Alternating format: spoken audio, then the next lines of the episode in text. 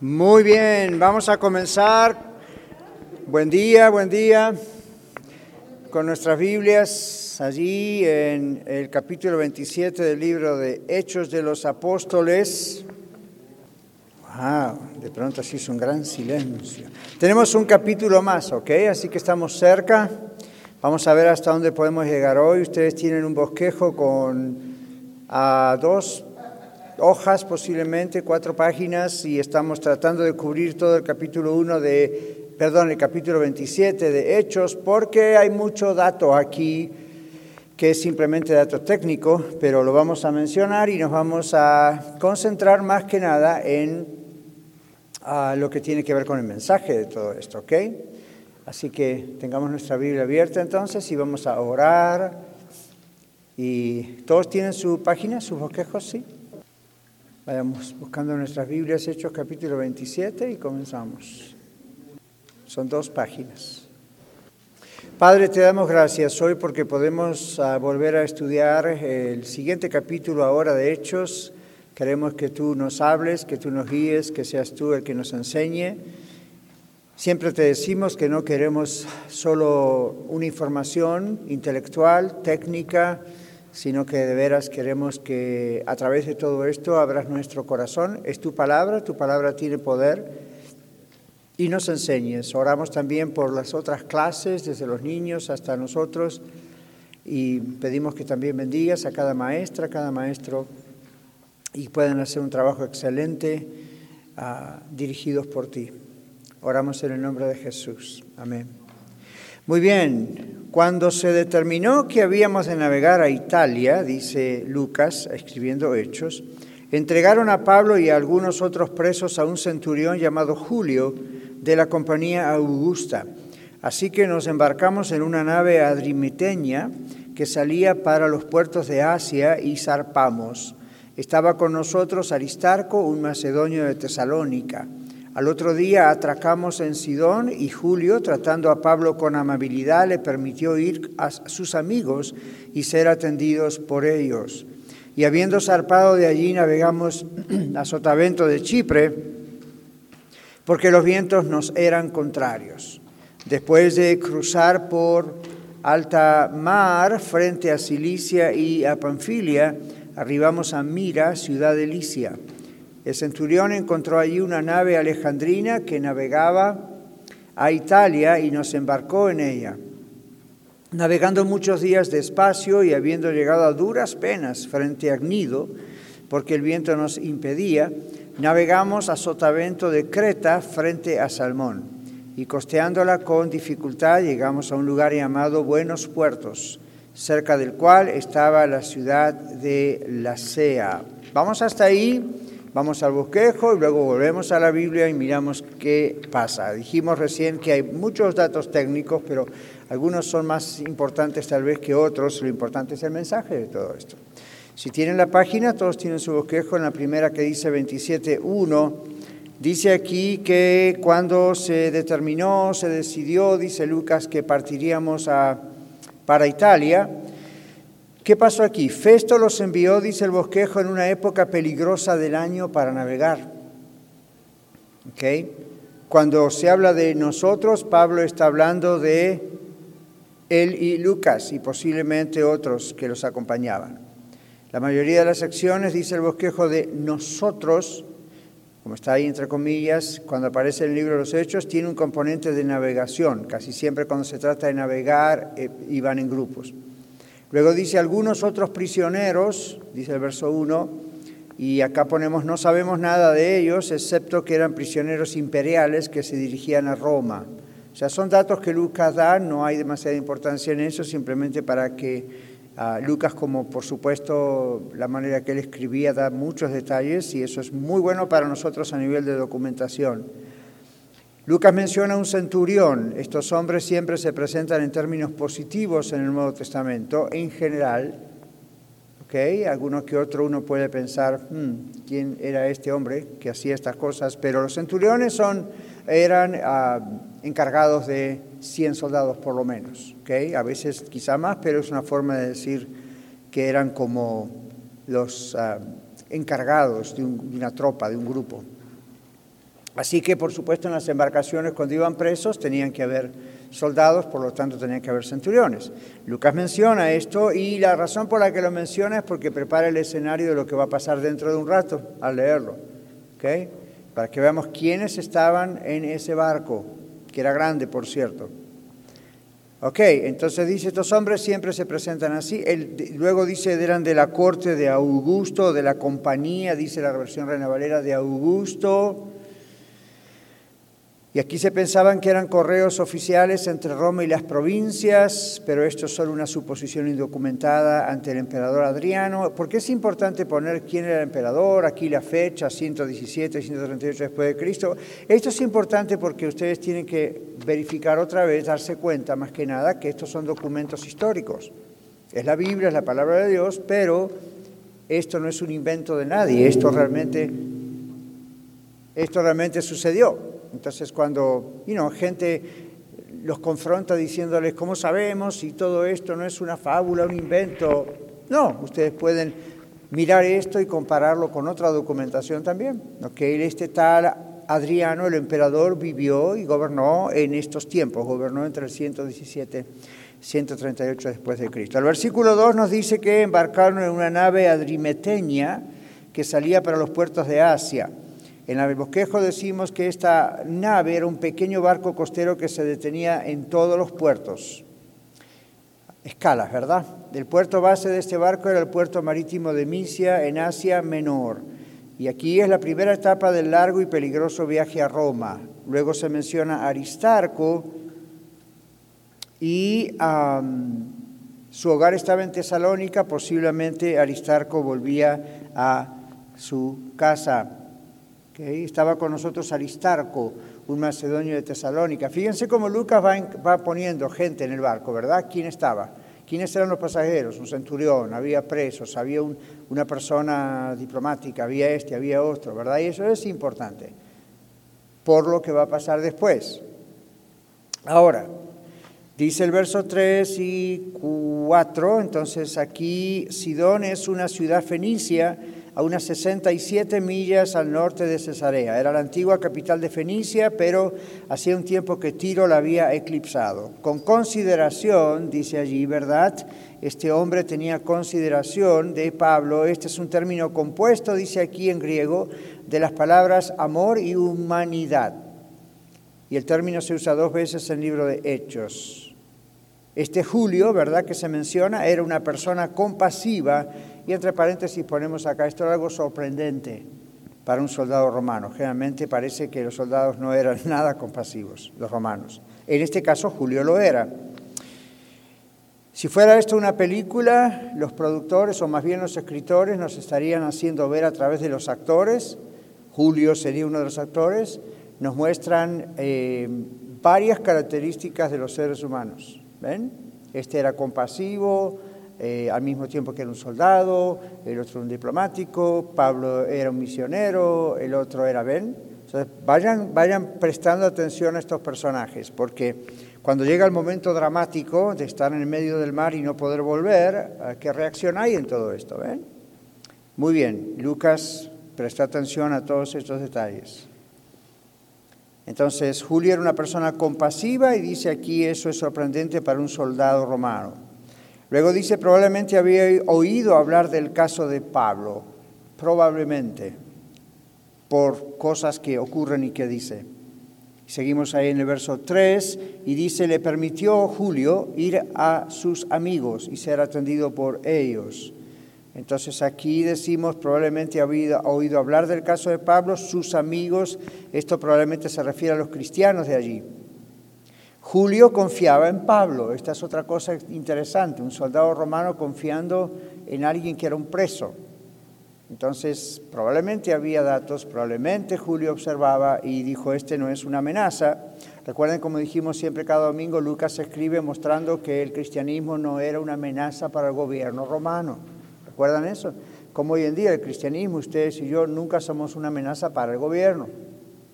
Entonces, esto es muy importante en la carta de, ah, o en el libro de Hechos. Entonces, aquí dice, a Julio confiaba en Pablo, pero posiblemente un guardia, guardia romano lo acompañó. Y luego dice recibir atención y el texto no especifica qué tipo de atención era la que se le otorgaba a Pablo y entre paréntesis ponemos pudo haber sido emocional, física, financiera. Lo que yo veo, no sé, díganme si ustedes lo ven, detrás de este cuidado de este tal Julio es la acción de Dios cuidando a su siervo.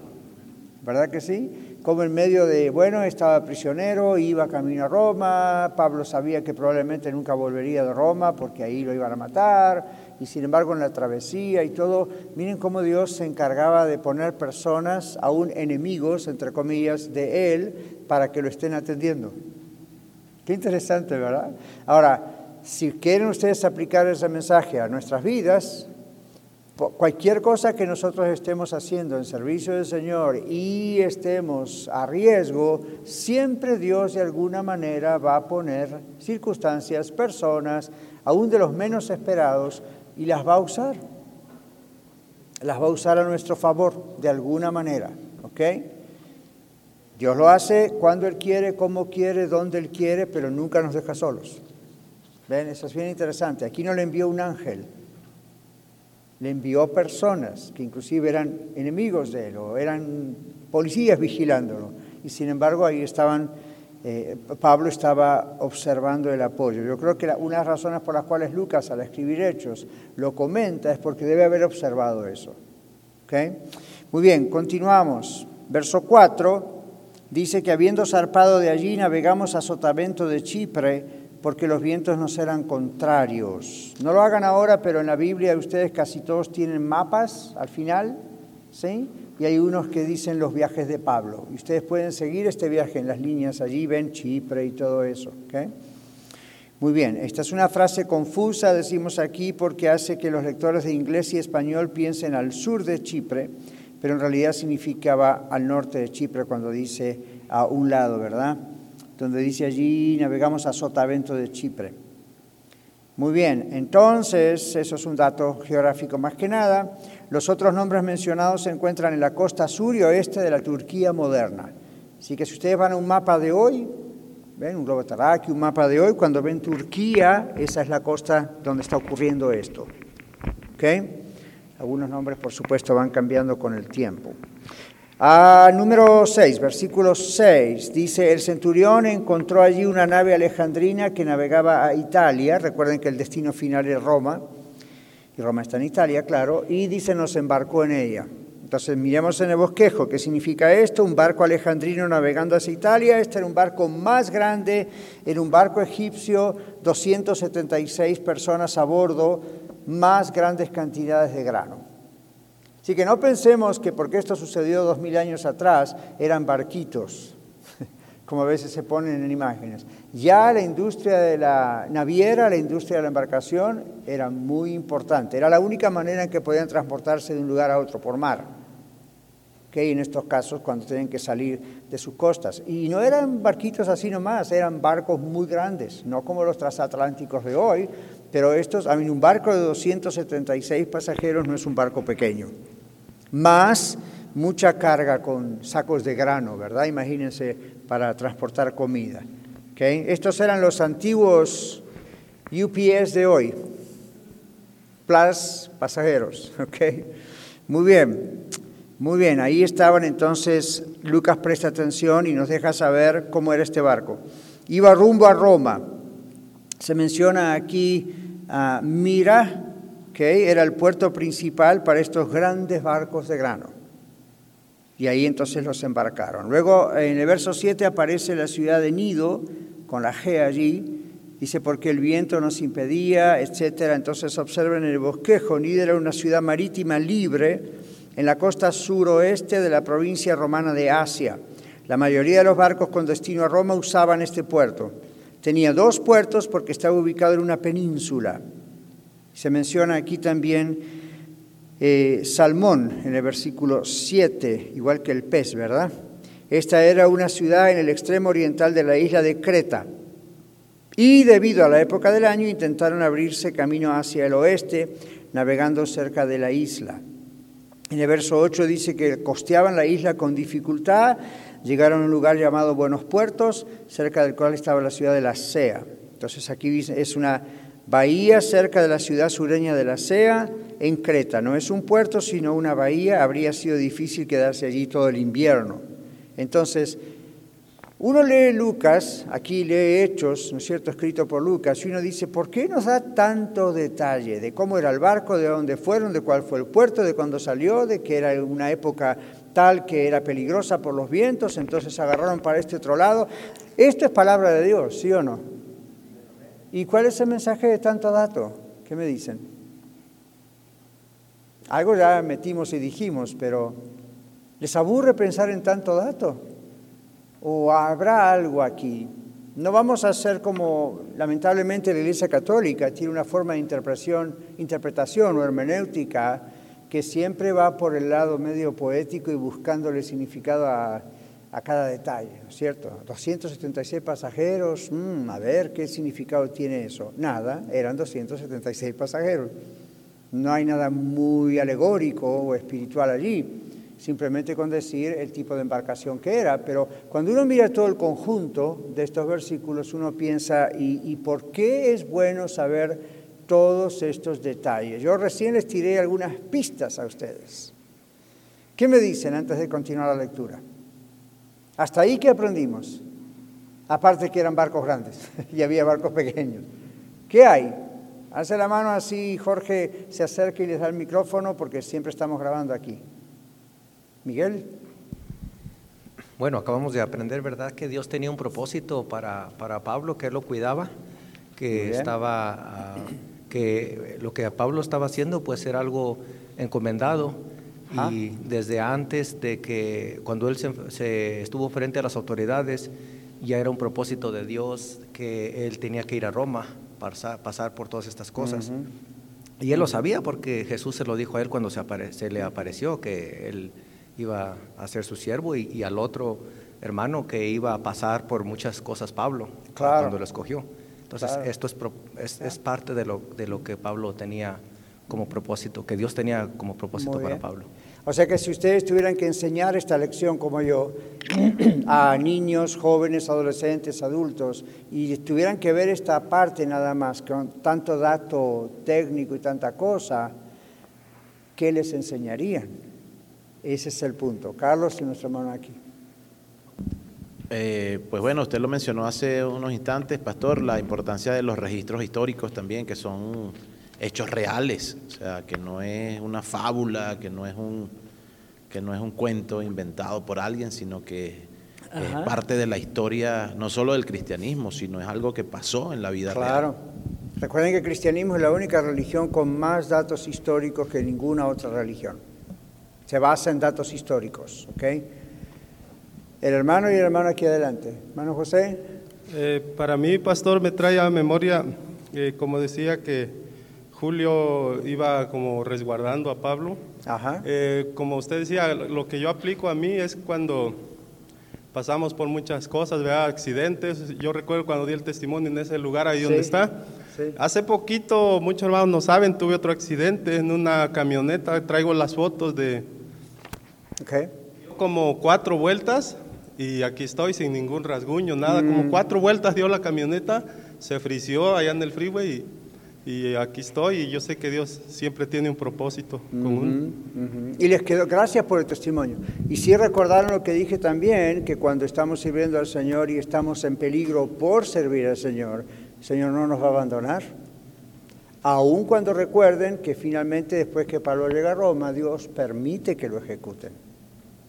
¿Se acuerdan aquella lección donde dijimos, no es que es garantizado que vamos a vivir 140, 150, 200 años, nunca nos va a pasar nada? Cuando Dios diga, ya cumplió la misión que yo le di, see you in heaven. ¿Ok? Nuestro hermano aquí adelante, Jorge. Gracias. No, pues básicamente lo que comentó el hermano anterior, historia. Esa historia, ¿verdad? Sí, registro, que la Biblia registra la historia. No solamente, mucha gente cree que la Biblia es un, libro de inventado, fantasías, pero no, viene acompañado con historia. Exacto. Cuéntenle eso a sus hijos desde que son bien pequeñitos. Díganles la palabra de Dios, pero estos son registros históricos, son documentos históricos. Y Lucas es excelente para mostrarnos eso. tanto en el Evangelio de Lucas como en esta continuación en Hechos. Igual que Mateo. ¿Recuerdan por qué Mateo comienza con tanta genealogía? ¿Qué era el hijo de este? ¿Qué era el hijo de este? ¿Qué engendró al otro? ¿Qué era el hijo de este? Y sigue, sigue, sigue, sigue. Uno se aburre de leer tantos nombres y a veces son medios impronunciables esos nombres, ¿verdad?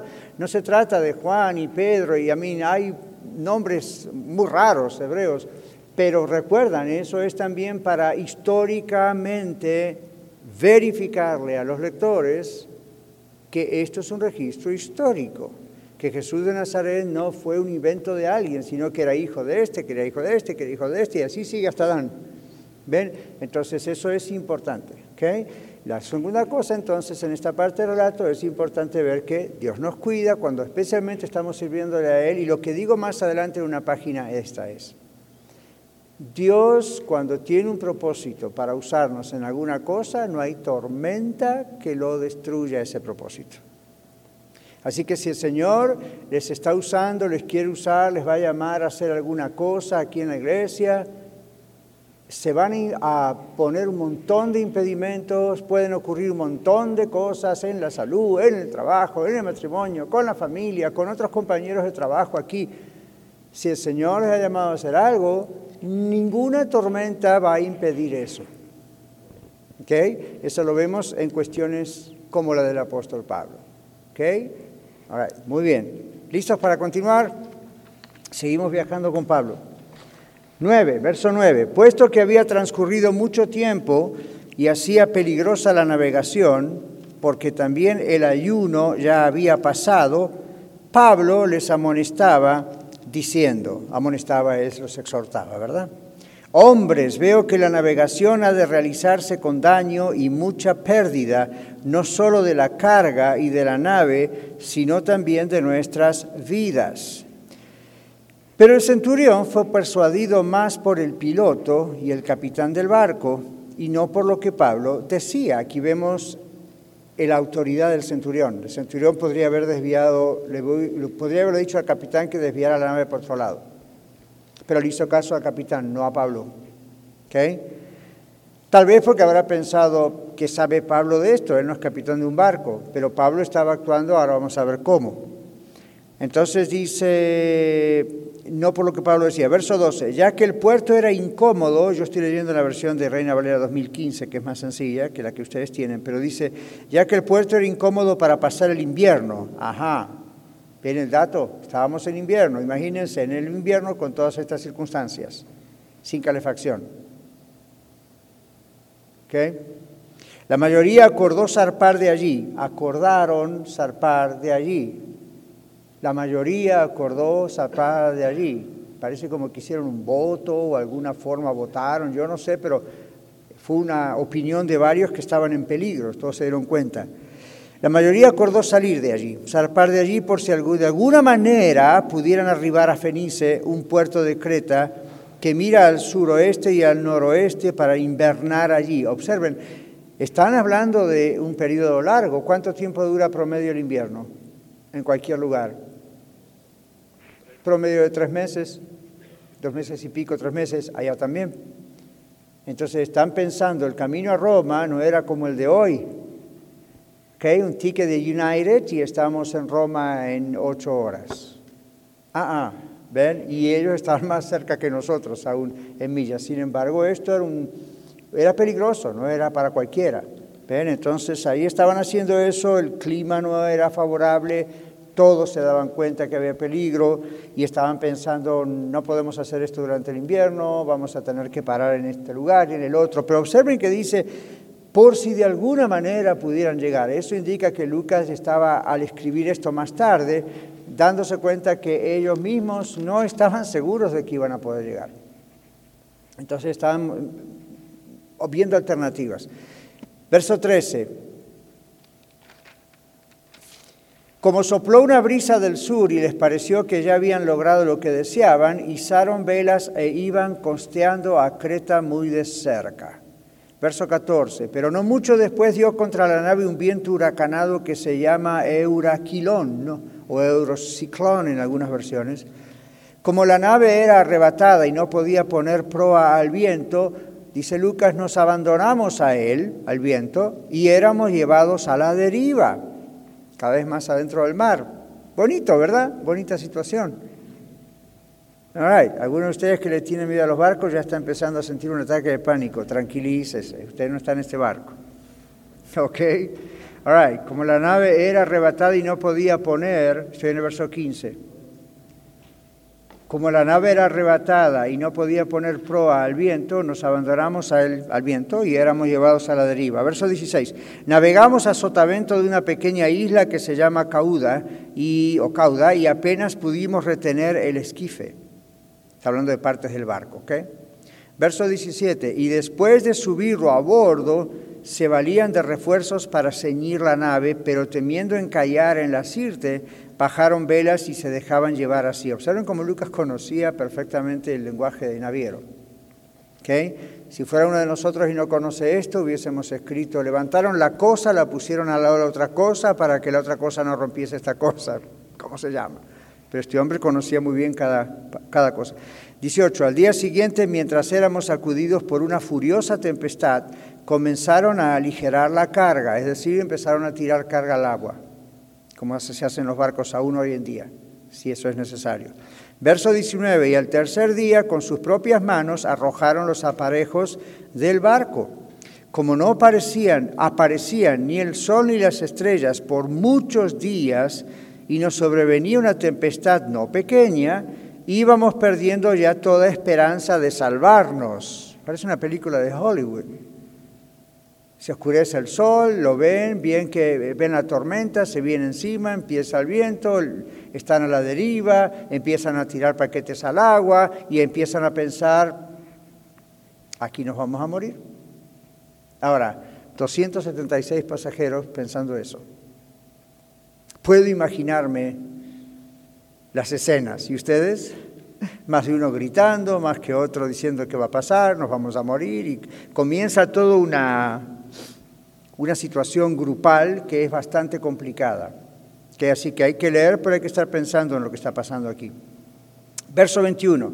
Entonces, como hacía ya mucho que no comíamos, Pablo se puso de pie en medio de ellos y dijo, ahora Pablo era un prisionero, recuerden. Pablo se puso de pie en medio de ellos y dijo, oh señores, debían haberme escuchado y no haber partido de Creta para evitar este daño y pérdida. En otras palabras, si nos hubiésemos quedado ahí un poco más de tiempo, no nos hubiese agarrado esta tempestad, etc. Verso 22. Pero ahora les insto a tener buen ánimo, pues no se perderá la vida de ninguno de ustedes, sino solamente la nave.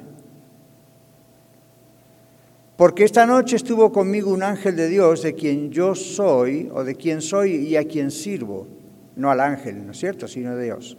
Y me dijo, no temas Pablo, es necesario que comparezcas ante el César y aquí Dios te ha concedido todos los que navegan contigo. ¿Ven lo que les decía antes? Cuando Dios tiene un propósito de que le sirvamos, no hay tormenta que estorbe eso, aunque parezca que todo se viene abajo. 25. Por tanto, señores, tengan buen ánimo porque yo confío en Dios que será así como me ha dicho. Como decimos por ahí, se la jugó en decir algo en medio de una situación donde, no, güey, José, acá nos vamos todos al fondo del mar. O sea que Pablo creyó muy bien lo que el Señor le mandó a decir a través de ese ángel y se animó a decir públicamente, y ya me puedo imaginar los gestos, las miradas, el murmurar, este está loco, no ha comido hace mucho tiempo, la mente le está fallando. ¿Ven?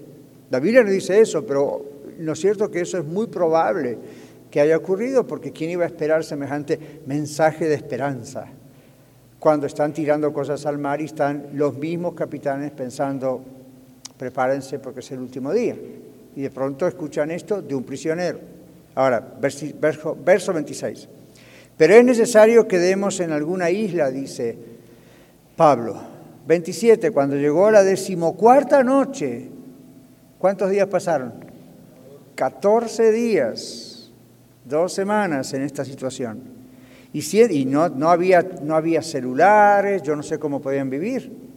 Imagínense, 14 días en un barco así sin testear a mamá. Pray for me, I'm in danger, ¿no? No hay, forma. Bueno, cuando llegó la decimocuarta noche y siendo nosotros llevados a la deriva a través del mar Adriático, a la medianoche los marineros sospecharon que se acercaban a alguna tierra. Echaron la sonda y, hallaron 40 metros. Pasando un poco más adelante volvieron a echar la sonda y hallaron 30 metros. Teniendo dos, eh, perdón, temiendo dar en escollos, echaron las cuatro anclas de la popa y ansiaban el amanecer, por supuesto. Cuando los marineros preocupaban huir de la nave, o procuraban, los marineros procuraban huir de la nave, claro, porque pensaron, ahora podemos nadar, estamos más cerca de la costa. Y echaron el esquife al mar simulando que iban a largar las anclas de la proa. Pablo dijo al centurión y a los soldados, si estos no quedan en la nave, ustedes no podrán salvarse. Necesitaban a esos obreros ahí. Verso 32. Entonces los soldados cortaron las amarras del esquife y dejaron que se perdiera. Cuando comenzó a amanecer, Pablo animaba a todos a comer algo diciendo, este es el decimocuarto día que velan y siguen en ayunas sin comer nada. Por tanto, les ruego que coman algo, pues esto es para su salud, porque no perecerá ni aún un cabello de la cabeza de ninguno de ustedes. Fíjese qué confianza que este hombre tenía en Dios. Ni un cabello de ustedes se va a perder. Verso 35. Habiendo dicho esto, tomó pan, dio gracias a Dios en presencia de todos y partiendo comenzó a comer. Y cuando todos recobraron mejor ánimo, comieron ellos también. Verso 37, éramos en total 276 personas en la nave, dice Lucas. Luego, satisfechos de la comida, aligeraban la nave echando el trigo al mar. Ustedes saben, es una nave está en peligro, la gente es más importante que la carga, ¿no? Vamos al bosquejo, a ver qué tan ah, rápido podemos hacer un sumario de todo lo que estamos viendo. Ahora, vamos a ir al verso 9. En la segunda página deben, tener ustedes, o no sé cómo lo, tienen impreso. Pero es 27.9. Dice, hubo ciertas épocas del año, meses de invierno, en las que el rápido movimiento de los frenes de tormenta y las direcciones del viento hacían que navegar en el Mediterráneo fuera peligroso. Se habla del ayuno, esto se refiere al día de la expiación que menciona Levítico capítulo 19 en su Biblia, 16, perdón, 16. Es el único día de ayuno mencionado en los escritos de Moisés, by the way. Esto haría el viaje en algún momento entre septiembre y octubre para nosotros. Octubre fue el periodo marginal para los viajes por mar. Versículo 10, Pablo emite una advertencia fuerte y específica, sin embargo en realidad esto no ocurrió, Pablo estaba dando su opinión personal cuando dijo percibo, o Dios cambió de opinión y decidió perdonar a la gente a bordo. Hay dos opciones. Lucas no dice exactamente cuál fue, pero cualquiera de las dos, el propósito era salvar a Pablo y gracias a Pablo salvar a toda esta gente de ese mar. Aquí dice entonces, este es el único día de ayuno mencionado. Esto haría el viaje en algún momento entre septiembre, ya leímos eso. Pablo emite una advertencia, a ver, en el verso 10. Ah, el capitán y el dueño, ¿pueden ver ahí, en negrito? Las letras dice el capitán y el dueño. Esta frase denota dos personas separadas. El piloto, que se refiere al timonel, el que maneja el timón del barco, y el que dirige el barco, y el capitán, aunque la palabra podría significar el propietario del barco. Verso 12. En el verso 12 leímos recién, donde Lucas dice, ya que el puerto era incómodo para pasar el invierno, la mayoría acordó zarpar de allí por sí de alguna manera. ¿Recuerdan? Hay una, no se sabe si sí, no se sabe si no. Entonces en la página dice aquí, sí denota un deseo u oración. Aquellos que tomaron la decisión de navegar sabían que era peligroso, pero pensaron que podían hacerlo. Phoenix o Fenicia, como dice aquí, este es un puerto en la costa sur de Creta, al oeste de Fair Heavens. Se lo pueden ver en el mapa. Todavía navegaban cerca de la costa a lo largo de la costa del sur de Creta. Luego dice mirando al suroeste y noroeste. Aparentemente Phoenix había dos pueblos separados por un pedazo de tierra que se adentraba en el mar. Esto es toda una cuestión para que vean otra vez la geografía y el asunto. Un puerto se relacionaría favorablemente con los vientos de una dirección y el otro se relacionaría favorablemente con los vientos de la otra dirección. La época del año determinaba qué puerto era el mejor. Tifón, este es un viento repentino y muy violento, probablemente fue intensificado por las montañas de 7.000 pies de altura en Creta. Más datos. Luego el euroclidón o eurociclón o un viento violento era un nombre especial para los regatistas. Le habían dado este tipo de viento durante esta temporada. Era un viento del noreste fuerte y repentino. Más datos de Don Lucas, ¿no? Verso 15. No podía hacer la nave frente al viento. Es una expresión que indica algo. Los barcos antiguos tenían ojos pintados a cada lado de la proa. ¿Ven? Posteriormente se colocaron figuras humanas o animales en el arco, incluso hoy personificamos a los barcos, dice un autor, como mujeres. Vieron que hasta tienen nombres a veces de mujeres. Esto viene de años y años, siglos atrás, esa costumbre. Entonces la frase no podía el barco hacer frente al viento es literalmente contra el viento, contra ojo, es lo que significa. Y de ahí viene la palabra oftalmos, que nosotros conocemos como oftalmología, que es lo que estudian los médicos los ojos. Cuando uno va al oftalmólogo, mire de dónde viene esa palabra, de las pinturas en los barcos antiguos. Interesante. No podían dirigir el barco contra el viento. La, expresión de Lucas aquí en griego es como que si dijéramos ella, el barco, ella, no podía contra el viento. No hay un mensaje espiritual en eso, simplemente para mostrar la gravedad de lo que estaba pasando, que no había esperanzas. Verso 16, como leímos antes, navegamos a sotavento de una pequeña isla que se llamaba Cauda o Clauda o Clauda, como dice aquí. Esta pequeña isla está a unas 50 millas de la costa sur de Creta, ahora estaban indefensos ante un fuerte viento del, del noreste. Aprovecharon el breve resguardo del viento para hacer lo que pudieron para preparar el barco para el mar embravecido. Ya sabían lo que estaba pasando y lo que iba a pasar. Entonces dice para tener el bote o el barco, o el bote del barco bajo control. Eso aquí tengo que hacer una aclaración. Sobre el verso 16, cuando dice navegamos a sotavento de una pequeña isla que se llamaba Cauda y apenas pudimos retener el esquife. Eso es diferente del día de hoy. Los historiadores nos dicen que este barco llevaba atrás amarrado un barquito, ¿okay? como, como si fuera, vieron el U-Haul, que uno lo engancha al camión, al carro.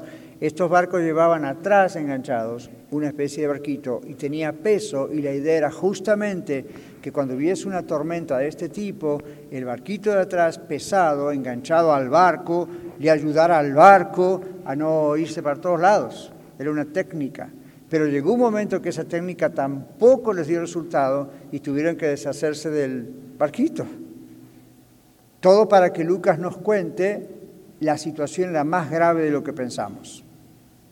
¿Ven? Es como en las películas cuando nos están mostrando una tragedia con un medio de transporte y de pronto los productores nos muestran cierta parte del avión, cierta parte del barco, cierta parte del tren y uno dice, ¿por qué nos muestran eso? Para ubicarnos en el peligro de la situación.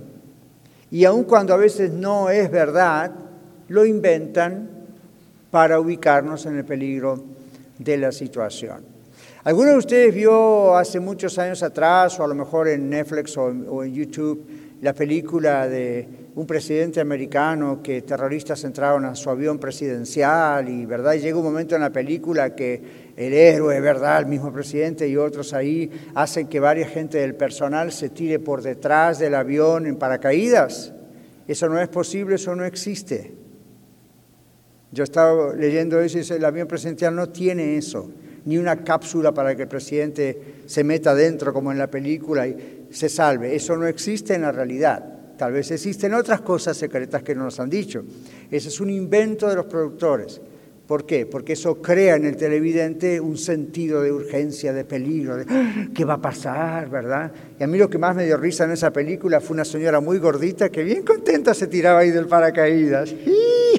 Y yo pensé, no dudo mucho de que a esa altura esa mujer sobreviviese en el aire y que estuviese contenta mirando hacia abajo sin saber dónde iba a caer. So, o tenía mucho, no sé qué le pasó, pero esas son cosas que se ponen también para relajar al televidente en medio de todo el drama y hacerlo sentir un poco más tranquilo o uno empieza a comerse las uñas, ¿ven? Entonces, en este caso esto no es un invento, Lucas está diciendo exactamente el peligro y nos muestra estos detalles técnicos para que observemos el terrible peligro en el que se encontraban todos estos pasajeros y especialmente quién, Pablo. Esto no fue broma. O sea, cuando Pablo cuenta acerca de su apostolado y los sufrimientos y, cuando naufragó aquí y allá tres veces, ¿verdad?, en el mar, eso es para que notemos que la situación en la que él estaba como siervo de Dios era extremadamente grave.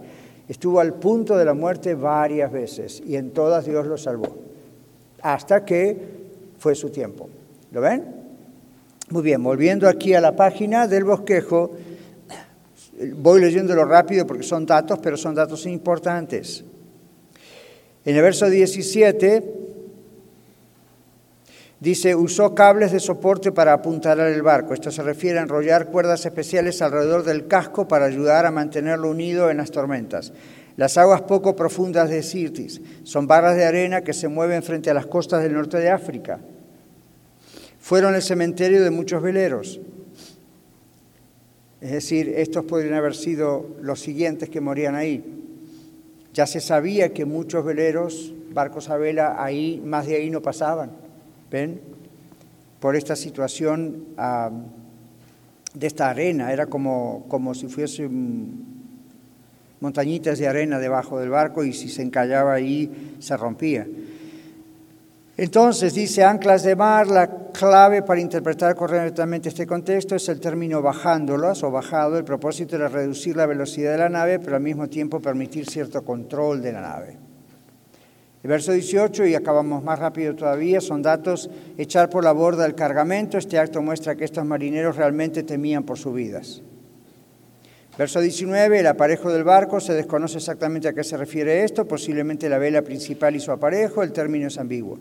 Verso 20, no aparecieron ni el sol ni las estrellas en muchos días, porque esto es importante. Observen, esta frase aparentemente revela que no tenían ni idea de dónde estaban.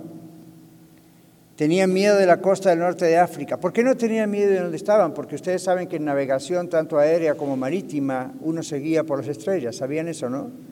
Uno mira hacia el firmamento y uno conoce, ok, aquí está la osa de esta, aquí está la otra, ¿verdad? En cada hemisferio. Y eso es lo que a uno lo orienta.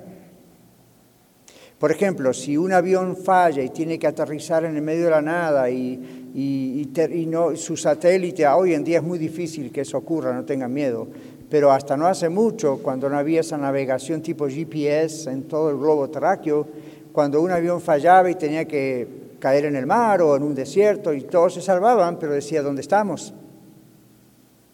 Se perdía, llegó un momento que, ok, ¿dónde estaremos? Entonces la manera de saber es mirar hacia el firmamento cuando hay estrellas y ubicarse porque hay un mapa estelar, ¿sabían? No, no están pensando en el zodíaco, ¿no? De que yo soy de Libra, yo soy de Capricornio, eso es diabólico. Lo que estoy diciendo es, miran eso y saben la formación de las estrellas, y entonces de acuerdo a eso saben en qué área del globo están, si están hacia el norte, al este, al oeste, al sur, por dónde andan. Usted hoy puede hacer lo mismo. Nunca se le ocurra ir a las montañas en Colorado a medianoche y perderse allí, porque no hay señal. Verizon no llega hasta ahí. ¿Ok? Pregúntele a mi esposa Lidia que un día se perdieron. No a la noche, pero faltaba poco. ¿Ok? Entonces, ah, no hay señal y uno se desorienta y mentalmente se confunde. Empiezan los ataquecitos de miedo, entonces uno dice, no sé dónde estoy, para qué lado voy. Si conoce el mapa estelar, mira hacia el cielo, observa las estrellas y las estrellas le van a dar la pista de si usted está en el norte, sur, este u oeste. ¿Sabía eso? Ahora lo sabe, Ahora no vaya a correr en las pantallas a la noche, ¿ok? Pero quiero decir, ahora, supongamos rápidamente que usted se encuentra allá en medio de las montañas, es la noche y no sabe ni para dónde está ni para qué lado salir. Es mejor que no espere el día en realidad, a menos que ya sepa para qué lado ir. Pero si no sabe, en la noche las estrellas le pueden guiar. ¿Cómo? Ah, ok, ya entiendo que la osa mayor se ve el conjunto de estrellas que han oído eso, ¿verdad? Está ubicada en tal lugar. Y supongamos, estoy suponiendo nada más, que está en una posición donde sabemos que es hacia el este. Yo les pregunto, ¿la ciudad de Denver está al este, al oeste, al norte o al sur de las montañas? Al este de las montañas. Entonces ya eso le da la pista de si yo voy para allá, en algún momento voy a dar con la ciudad de Denver. ¿Ven? Esa es la idea de guiarse con el método estelar. No las estrellas de Hollywood, las estrellas que Dios creó. Están en una posición donde al dar vuelta la Tierra, de todas maneras uno puede ir ubicándose. Y así se ubicaron posiblemente aquellos sabios de Oriente, mal llamados los tres reyes magos, en la historia de Navidad, ¿recuerdan? Siguieron la estrella. Venían completamente de otro lugar lejano y a través de seguir las estrellas, porque sabían eso, llegaron a Belén. ¿Ven? Así que esto es muy viejo, muy viejo. Bueno, esto pasó aquí. El problema es que no se veían las estrellas. Había tormenta por varios días. Y por eso esta gente experta en lo que les acabo de decir, ahora sí que decía, no sabemos qué hacer a menos que salgan las estrellas, o sea, se corran las nubes y veamos las estrellas. All después de esa pequeña mini lección de no sé qué, vamos a seguir adelante. All Pero es la idea para que veamos cómo Lucas está utilizando hechos concretos, no es una fábula. Muy bien, entonces dijeron en el verso 20 que tenían pues miedo, no veían las estrellas ni el sol. El sol es otro indicador. Uno sabe que el sol sale por el este, se esconde por el oeste. De día esa es la indicación de ubicarse geográficamente. Desde entonces fue abandonada gradualmente toda la esperanza de nuestra salvación, es decir, ya dijeron, ok, vamos a morir aquí. Esto prepara el escenario para el estímulo de Pablo basado en su visión anterior. Sus recursos se habían ido, es decir, ya, ya no había otra cosa más que una ayuda directa de Dios, como pasa en nuestras vidas tantas veces, ¿verdad? La ciencia no puede hacer nada, la matemática no puede hacer nada, el dinero no puede hacer nada. Si Dios no actúa, ahí estamos perdidos. Esa es la idea. Verso 21. Habían pasado mucho tiempo sin comer. Al menos tres posibilidades, nos dice el autor, de por qué pasaron sin comer. Tal vez estaban mareados por la violenta y prolongada tormenta, cosa que es muy probable. Estaban orando y ayunando con el propósito religioso de salvarse. Bueno, depende de cuántos de ellos eran personas que temían a Dios o estaban tan ocupados tratando de salvar el barco que comer se convirtió en un problema menor. Es cierto, porque no estaban ni descansando, todo el tiempo tenían que tratar de salvar el barco. Luego, Pablo dice, deberías haber seguido mi consejo. ¿No? Como el I told you so. Te lo dije, decimos, ¿no? Le brindó a Pablo la oportunidad de actuar como portavoz del Espíritu Santo. O sea, Pablo sabía que lo que él había recomendado no era idea de él. Recuerden que Pablo no era experto en navegación, hasta donde sabemos. ok, entonces, verso 23 dice, un ángel de Dios o un ángel del Dios viviente, es la idea. Varias veces Jesús o un ángel se le apareció a Pablo para animarlo. Dios tenía un plan evangelístico y un propósito para la vida de Pablo y una tormenta no iba a detenerlo. Ok, como dijimos antes. No temas, Pablo, fue lo que se le dijo, esta frase en la cual la palabra temer usualmente significa detener un acto que ya está en proceso. Obviamente, él estaba temiendo y por eso el Señor le dice, no temas. Y dice, Dios te ha concedido a todos los que navegan contigo.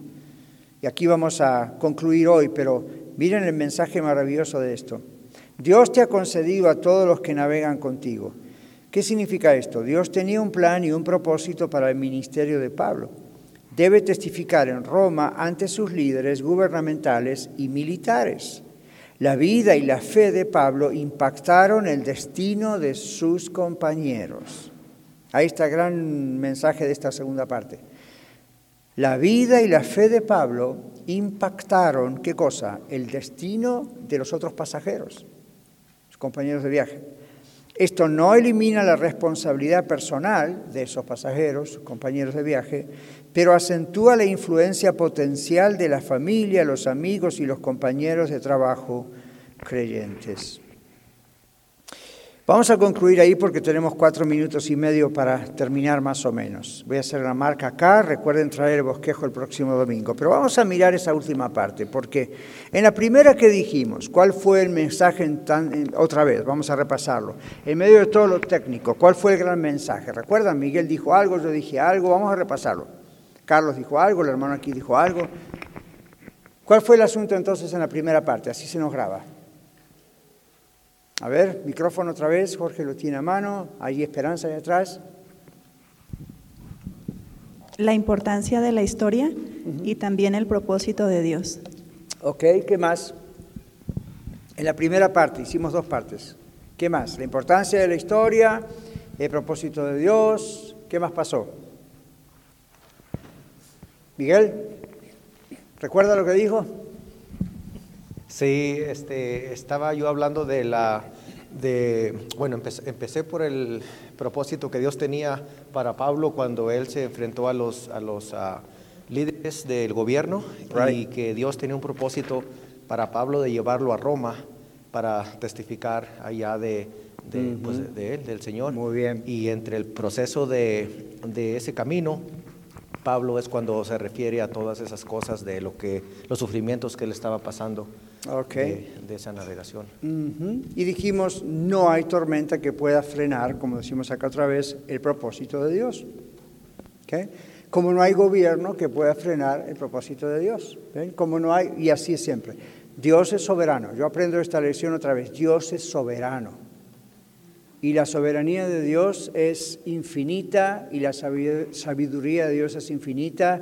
Mis hermanos, no temblemos por lo que pasa en la Casa Blanca o en el Senado o en nuestros países de origen. O Dios, Dios está en control de todo eso. Dios está en control. ¿Nos puede preocupar? Puede ser. ¿Vamos a orar por eso? Por supuesto pero no pierdan el control, no pongan en Facebook, en WhatsApp, en YouTube, en, teléfono, no, no, no actuemos como actúa el mundo, donde piensa, este es nuestro final, esto es un desastre, esto es... Recuerden, va a ser un desastre si Dios quiere que sea un desastre. Va a estar esta persona si Dios quiere que esté esa persona. Va a salir esa persona cuando Dios diga basta con esa persona. Va a ocurrir, Dios está en control y en cada cosa hay un propósito. La iglesia del Señor es como Pablo en este barco. ¿Qué les parece? La iglesia del Señor a través de dos mil años fue atacada, fue perseguida, Biblias quemadas, gente muriendo por todas partes, todavía ocurre. Pero es como este barco es como Pablo en este barco. Dios dijo, yo voy a tener a mi iglesia alrededor del mundo hasta que yo diga basta. Y no va a haber diablo que interfiera. El Señor dijo, ni las puertas del Hades prevalecerán contra la iglesia. Miren a Pablo y miren una personificación de Pablo o la iglesia en Pablo. Dios nos va a mantener aquí en esta tierra hasta que Él regrese, hasta que Jesús regrese y diga, vengan para acá. Mientras tanto, pase lo que pase, estamos como Pablo en ese barco, hay peligros, hay cosas, no hay problema. Que a nivel personal a nivel de iglesia, no hay problema. Right? Y la segunda parte que decíamos acá, la gente no sabe que hay una tremenda bendición de tener la iglesia todavía en la tierra. Mientras la iglesia está en la tierra, sigue habiendo oportunidad para los perdidos. En cuanto la iglesia no esté más en la tierra, se acabaron esas cosas y vienen peores problemas. Ahora, no vamos a hablar de la escatología y la tribulación, y ese no es nuestro tema hoy. Lo que les digo es, es una bendición. Ahora, en su hogar y en mi hogar, ¿okay? en este barrio, en este país, es una bendición que Dios nos salve a nosotros de muchas cosas porque todavía nos quiere en la tierra, ¿sí? Para extender el Evangelio. Eso beneficia a familiares, amigos, a vecinos. Eso es una oportunidad más para ellos, como fue una oportunidad más para estos doscientos y pico de pasajeros que Pablo estuviese allí y Lucas estuviese allí, porque Dios dijo, Pablo va a comparecer en Roma y Pablo con toda confidence, con toda confianza, dice, ni un pelo de ustedes se va a caer porque yo sé que tengo que comparecer ante Roma, Dios me lo ha dicho, pase lo que pase, esto no lo dijo Pablo, pero yo voy a decir, aun si tuviéramos que ir nadando hasta Italia, vamos a llegar. ¿Por qué? Porque Dios en su soberanía dijo, eso tiene que pasar. Ahora, eso tendría que haberle dado tranquilidad a la gente. ¿Okay? Entonces, eso le puede dar tranquilidad a mi familia, a la suya, a otro, bueno, porque ninguno de nosotros es especial, pero cuando Dios tiene un propósito en nuestras vidas, el resto de la gente cerca de nosotros, que nos ve aún en medio de ese barco que se está por destruir, saben no va a pasar nada porque gracias a que Dios cuida de esta persona, Dios me da oportunidad a mí en este viaje de la vida.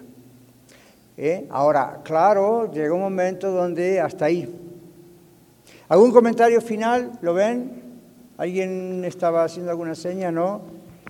Hermano Juan Casapaico. Gracias, Miguel. Ah, sí, pastor. Ahorita lo que es, bueno, todo lo que ya usted nos ha dicho. Ah, veo este, la vida de Pablo, el propósito que pues Dios tenía con él en este viaje, si se puede decir, bueno, durante toda su vida.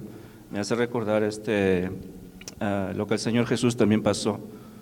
Aunque pues lo del Señor Jesús fue algo profético, que pues tenía que pasar todo eso, a pesar de que pues él querían matarlo, aunque no, era el tiempo en, ese, en ese momento.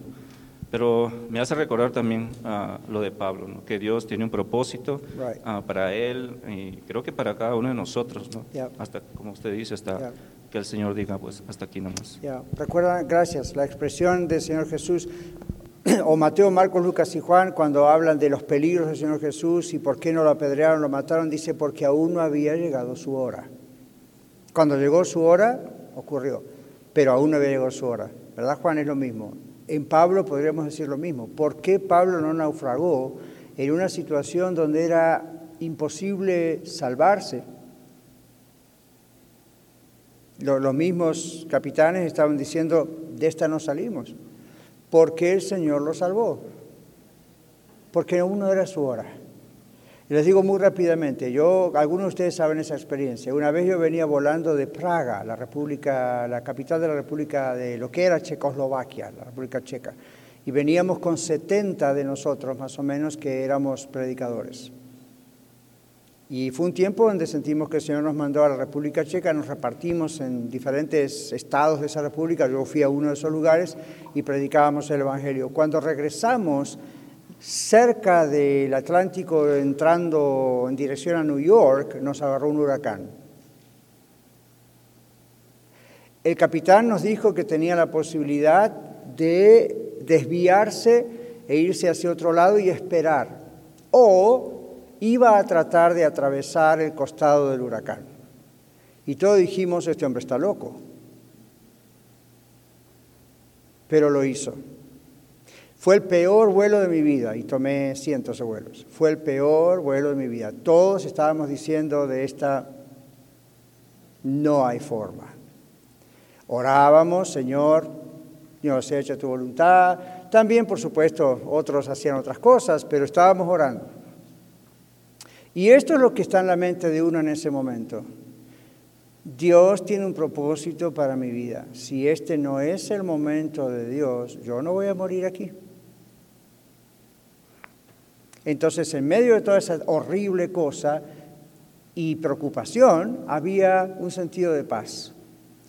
Bueno, si este es el último día, nos vamos a la presencia del Señor. Pero si Dios realmente tiene un propósito para nuestras vidas, yo lo pensé también para la mía, y este no es el momento, no hay huracán que nos va a tirar de acá abajo, de acá arriba. Y no ocurrió.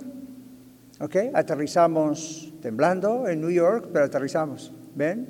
Y luego tenía yo que tomar un avión de ahí a Houston, en pocas horas.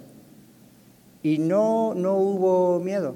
No me gustó la idea, pero no hubo el terror, el pánico que hay a veces imaginándolo cuando no sucede. A veces hay más pánico que cuando en realidad está ocurriendo y uno está confiando en el Señor. Y yo digo que la gloria es para Él, porque la situación era para que le diera un, ataque al corazón. Hubo uno que al aterrizar lo llevaron al hospital porque le dio un ataque al corazón, y era otro piloto de aviación.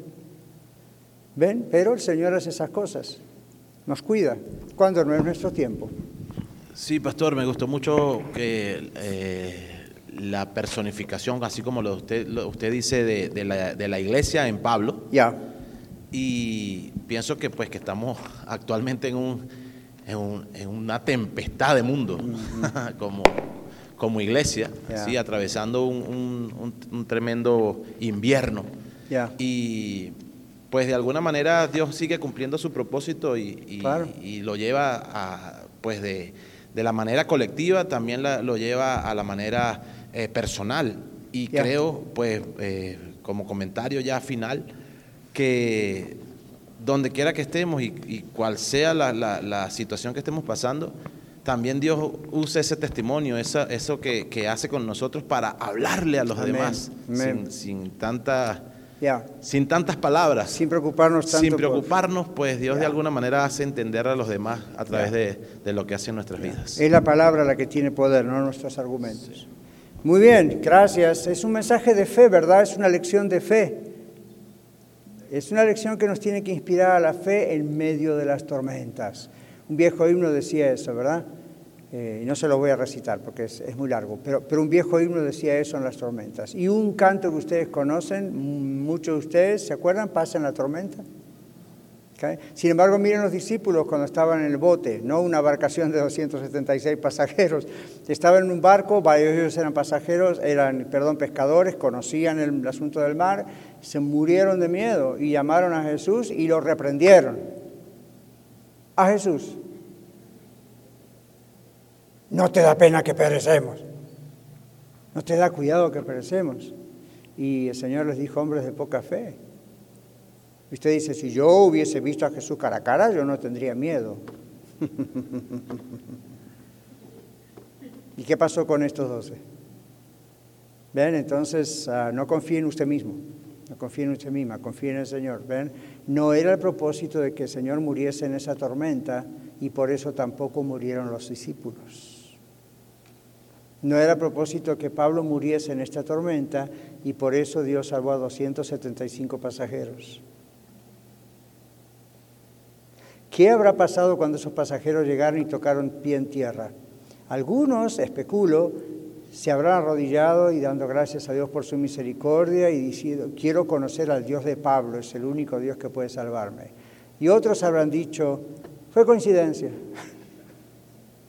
¿verdad? Pero Dios les dio la oportunidad. ¿Ok? Muy bien.